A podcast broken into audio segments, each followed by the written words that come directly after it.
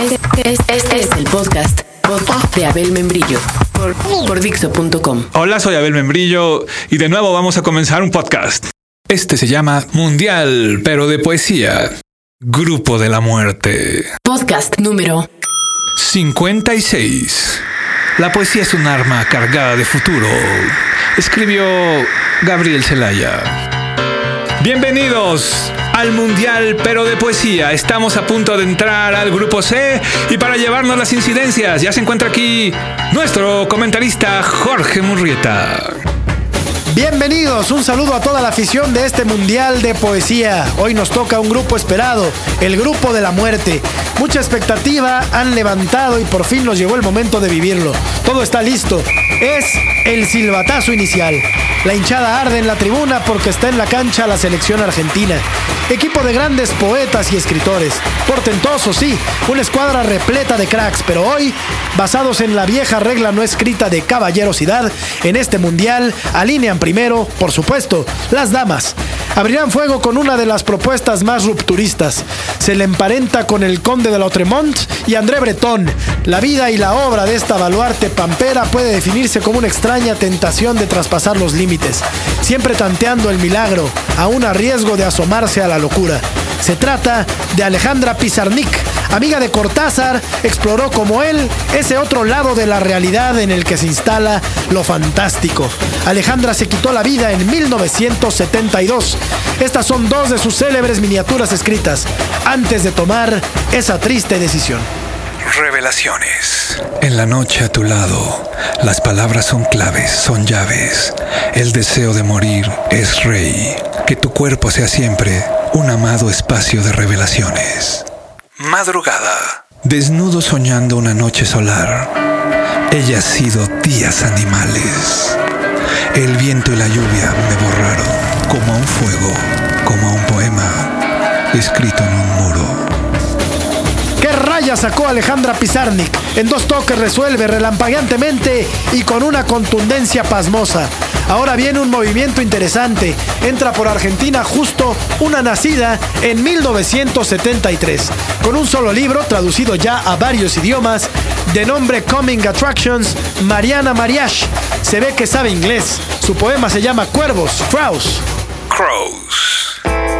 Dame la mano y vamos, ya dámela. Por la calle del bar El Globito pasan abrazados, parecidos entre sí. Escuchan Counting Crows, grupos así que la gente olvidará, en serio. Ella se duerme a la noche pensando nombres de nena. Él es poeta y dice, quisiera no escribir malas palabras en el poema. Quisiera verte la cara brillando, brillando. Y así se duerme él. Cuando llegó con el Walkman hecho pedazos y una parte en tres descayangada, supe que escuchaba Counting Crows, grupos así que la gente olvidará. En serio, supe que años más tarde en una salida casual con chicas bien vestidas, alguien diría, la vida es fascista, y en el fondo, de fondo, se escucharía Counting Crows, y ustedes, ellos, se mirarían sabiendo que, o tal vez, en un viaje en auto, a Rosario, por ejemplo, pasarían por la experiencia de ver un perro descangallado al borde de la autopista, que hiere y es herida a la vez y pasarían por la radio en tema de los counting y tardarían poco en mirarse por el espejo, retrovisor como en la salida, tardarían poco en emocionarse y mirar la salida, recordando el tiempo de las malas palabras en los poemas y también recordando pensar en las posibles derivaciones sexuales de esa amistad.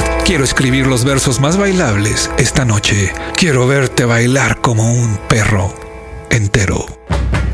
Vaya remate de mariage, con comba al estilo albiceleste, con efecto cambiando la trayectoria del balón justo antes de entrar a la red.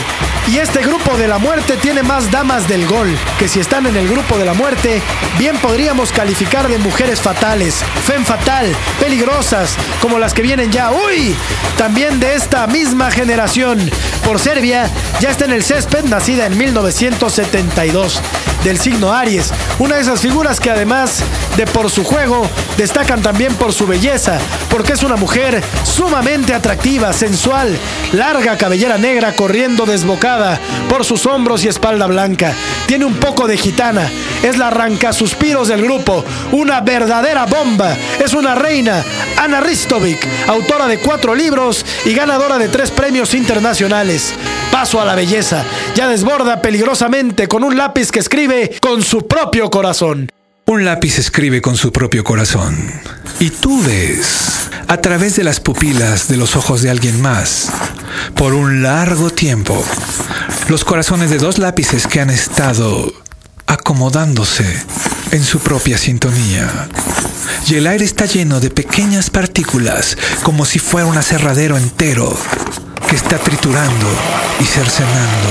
Y tú esperas por un retrato, un boceto, un croquis o ya mínimo por la inmortalización en la Plaza Malevich con todas estas agradables variaciones. Pero la totalidad de ti, no un trazo, línea o palabra, una marca de puntuación escrita con poca voluntad. Y tú dices, bueno, eso ya es algo. Y estamos casi construyendo una cama para dos, de puro corazón y polvo de aserradero. ¡Qué técnica individual! ¡Qué pegada! Y también qué piernas, Dios mío. ¡Qué piernas, Anita Ristovic! ¡Qué guapa! ¡Qué piernas!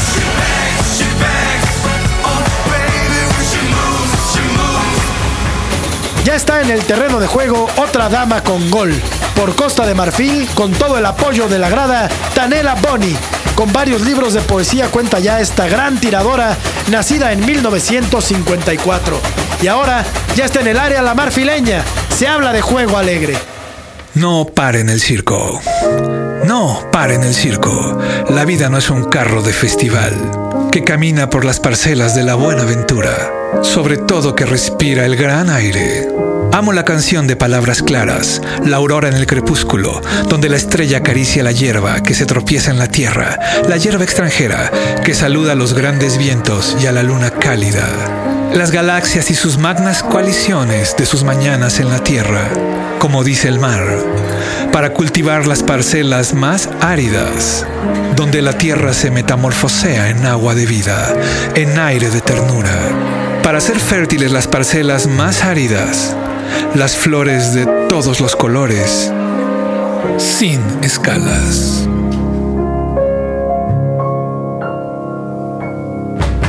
Inatajable la volea de Tanela Boni. Una bella parábola atravesó la línea de gol y en efecto sembró la alegría entre el respetable. Grande ha sido el desempeño del grupo de la muerte y se acerca el cierre. En la cancha por Holanda, nacido en el 58, Kay Michael. Se caracteriza por su juego rotundo, su vitalismo fiero, un hombre con mucha dinámica y un lenguaje sencillo, con sonoridad y color. Autor de cuatro celebrados libros, ya se perfila. Entra solo, aquí está, en Dixo.com. Labios de perdigón. Recuerdo el piso de madera que crujía, las urracas en el jardín, la escarcha formando dibujos en la ventana del dormitorio, que me dijiste que en una vida anterior había sido una acuarela, no, una línea en blanco, que la hoja de hierba luisa flotaba en la botella como un hipocampo, que después de contar hasta 100 me puse a buscar dando un paso en falso en el último escalón de la oscura caja de la escalera, que la tarjeta telefónica se quedó atascada en la cabina que había a la vera del camino, que en aquel hall del aeropuerto el aire de repente se volvió macizo al darme un golpe con la puerta de vidrio. Esconderse es muy divertido, pero es una tragedia cuando no te encuentran. Qué lindo sombrerito, eleva la esférica y luego baja para incrustarse en el fondo de la red. Justo al momento en que el silbante señala el final de las acciones. Mucho que vitorear hubo en este grupo de la muerte. Cumplió, ¿qué digo cumplió? Rebasó las expectativas. Amigos, soy Jorge Murrieta, me despido y los espero en el siguiente podcast, porque continuaremos con el grupo de, sí, el grupo de México. Gracias, hasta la próxima. Muchas gracias a todos por habernos escuchado. Este fue El Grupo de la Muerte. Gracias a Adriana Yara Belches por su traducción de Tanela Boni. Recuerden que pueden poner sus comentarios para votar por su favorito en Dixo.com. Soy Abel Membrillo. Recuerden que lo que mata no es la bala, es el agujero. Acabas de escuchar el podcast de